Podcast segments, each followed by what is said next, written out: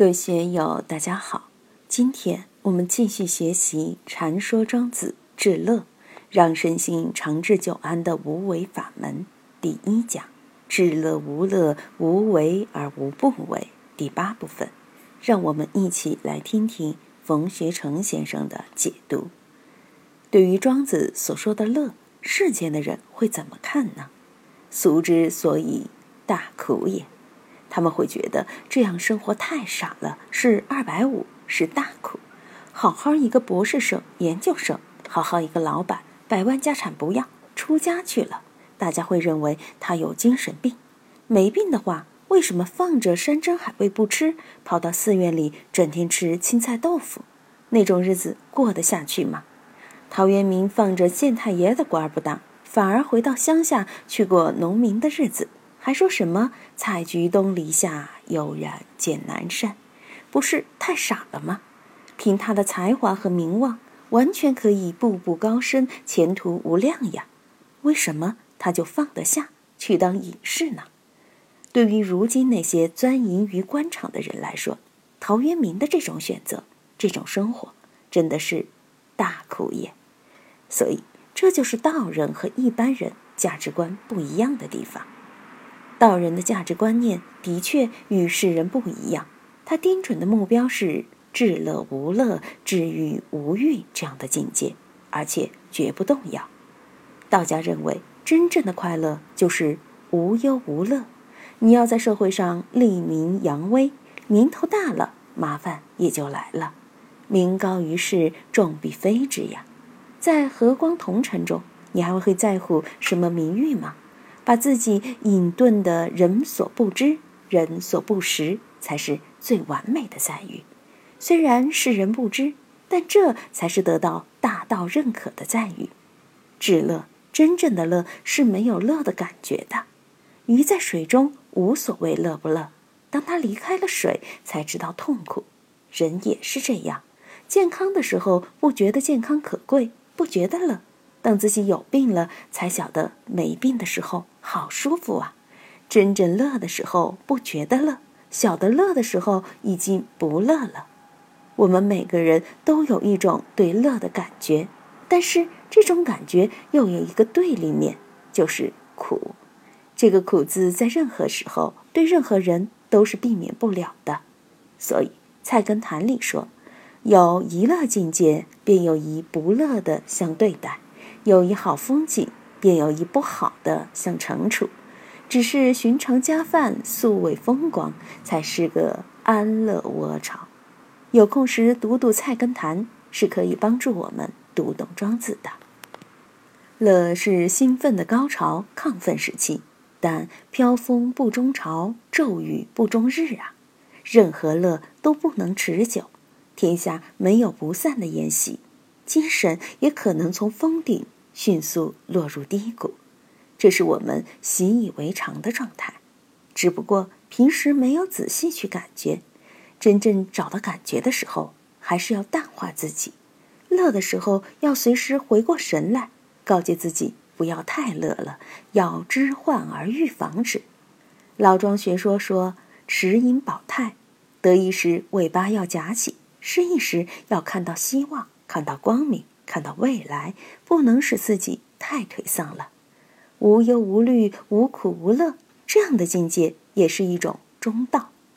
如何使自己在生活之中守中道？最好的建议就是没有建议。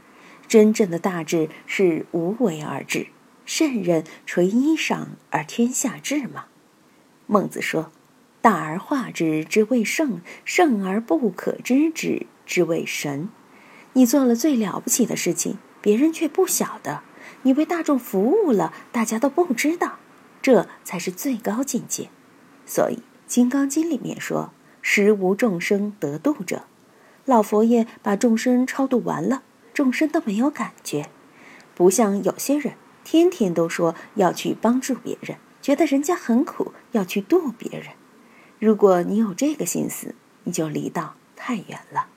真正到了无挂碍的时候，才有内无度人之心，外无可度之人。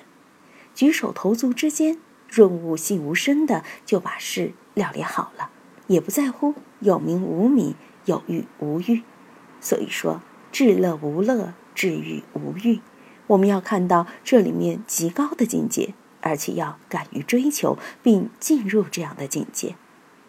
天下是非，果未可定也。虽然无为可以定是非，至乐活生为无为积存，请尝试言之。天无为以至清，地无为以至宁，故两无为相合，万物皆化。忙乎物乎而无从出乎？物乎忙乎而无有相乎？万物执之，皆从无为之。故曰：天地无为也，而无不为也。人也孰能得无为哉？天下是非，果未可定也。天下是非的确是不可定论的。起物论里说：呜呼然，然于然；呜呼不然，不然于不然。物固有所然，物固有所可。无物不然，无物不可。这几句话。把这个道理已经说得很透了，是亦彼也，彼亦是也，彼亦一是非，此亦一是非。国且有彼是乎哉？国且无彼是乎哉？这也是《齐物论》里的话，和上面这几句是相通的。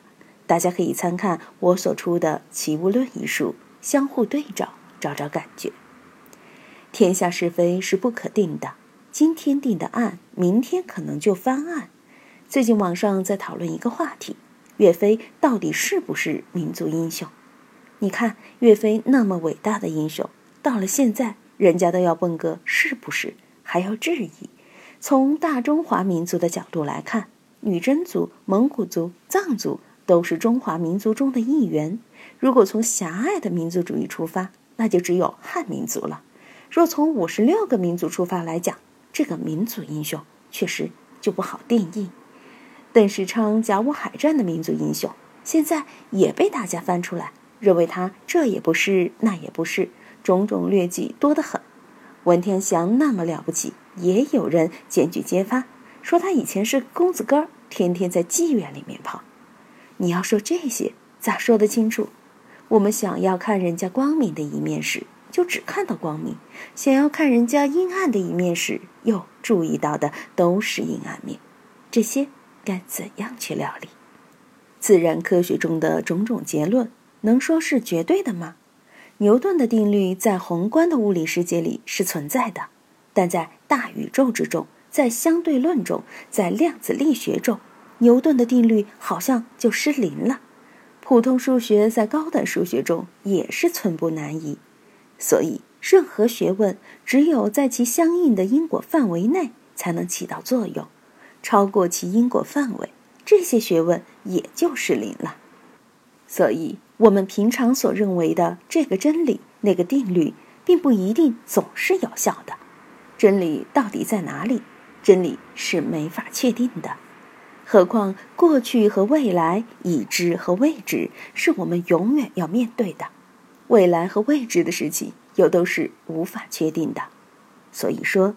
天下是非，果未可定也。这里所说的是和非，是指肯定判断和否定判断，不是指社会关系中的是是非非。这个是非要从哲学的逻辑判断来说的，不能用人与人之间的矛盾是非来说。虽然无为可以定是非，首先我们要明白什么叫无为。用佛教的话来说。无为法是最高的精神境界，是释迦佛的境界，是无漏的境界。道家所说的无为，就是不要加入你的种种主观意见。用心经的话来说，就是不生不灭，不垢不净，不增不减。你自己不要去主观构建，不要去妄加增减，不要去妄加生灭，还万法于万法，别去搅动它的运行。这个。就叫无为。我们怎样使自己在生活之中牢牢居于这个无为的状态？陈玄英在其书中说：“夫有为之治，执事尽非，而是非无主，故不可定义。无为虚诞，妄是妄非，既无是非而是非定者也。这的确是高人之谈。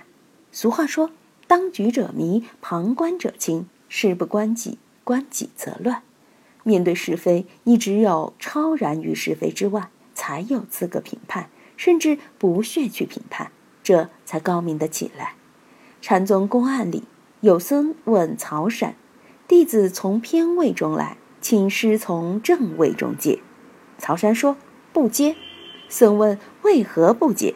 曹山说：“恐落偏位中去。”这也是无为可以定是非的一个极好的案例。